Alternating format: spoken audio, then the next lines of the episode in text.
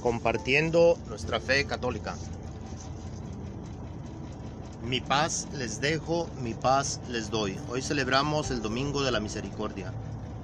Jesús nos deja su paz, nos ofrece su paz.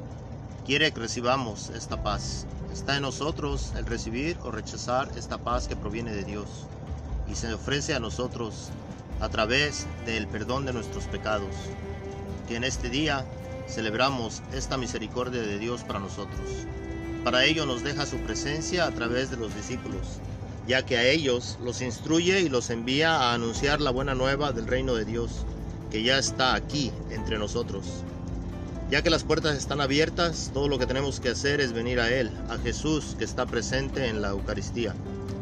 Sí, yo sé que en este tiempo no todos podemos reunirnos como comunidad, como el cuerpo de Cristo que somos al ser parte de la iglesia. Pero recordemos que para Dios no hay distancias y Él nos invita a estar reunidos espiritualmente. En esta situación especial de nuestro tiempo. Pero ya que pase nuestra actual situación, ya que pase esta pandemia, ya que pase este virus que nos está afectando, sí podremos estar presentes y tal vez con más devoción. Hoy en la primera lectura escuchamos lo que sucedía en los primeros días de la iglesia. Todos los hermanos acudían a escuchar la enseñanza de los apóstoles, vivían en comunión fraterna y se reunían para orar en común y celebrar la fracción del pan. Y sucedían muchos milagros y prodigios que los apóstoles hacían en Jerusalén. Aquí mis hermanos y hermanas en Cristo, se nos da una descripción exacta de lo que hacemos hoy día en la Iglesia Católica. Escuchamos la palabra de Dios, reflexionamos en esta palabra, nos reunimos en la paz de Cristo, presentamos nuestras peticiones, nuestras necesidades y lo más principal, lo más importante, nos reunimos para la fracción del pan. Que en otras palabras, nos reunimos para participar del sacrificio de nuestro Señor y Salvador Jesucristo, cuando Él ofrece su vida por nosotros en la cruz. Y podemos decir, así como San Pablo en la segunda lectura, bendito sea Dios, Padre de nuestro Señor Jesucristo, por su gran misericordia, porque al resucitar a Jesucristo de entre los muertos, nos concedió poder participar de estos sagrados misterios y nos permite participar de una vida nueva, que no puede corromperse ni mancharse, y que la iniciamos ya desde aquí en esta vida al poder participar del sacrificio que nos da el pan de la vida eterna. Por esta razón estén alegres, aunque tengan que pasar por un poco de sufrimiento y adversidades de toda clase. Esto que nosotros pasamos, mis hermanos y hermanas en Cristo, no se compara para nada con lo que Jesús tuvo que sufrir por nosotros. Y tenemos que experimentar el sufrimiento para que nuestra fe sea puesta a prueba ya que al ser nuestra fe sometida a la prueba será llegada a ser digna de alabanza, gloria y honor el día de la manifestación de Cristo, ya que esta fe que Dios nos da es más valiosa que el oro, y el oro es acrisolado por el fuego. Nosotros, aun siendo pecadores, Dios viene y muere por nosotros para darnos vida. Si recordamos en Semana Santa, escuchamos que fueron crucificados dos ladrones junto con Jesús.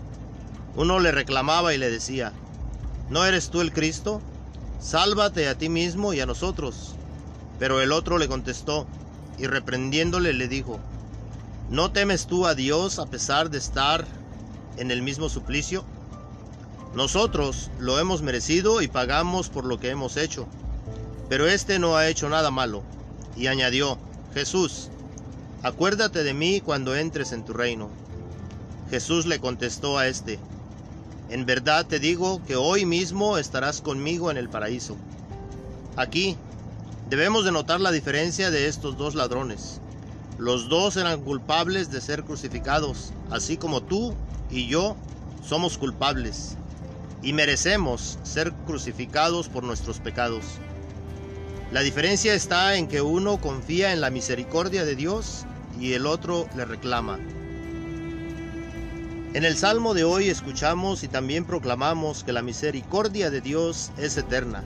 Que lo diga la casa de Israel, que lo diga la casa de Aarón, que lo digan todos los pueblos.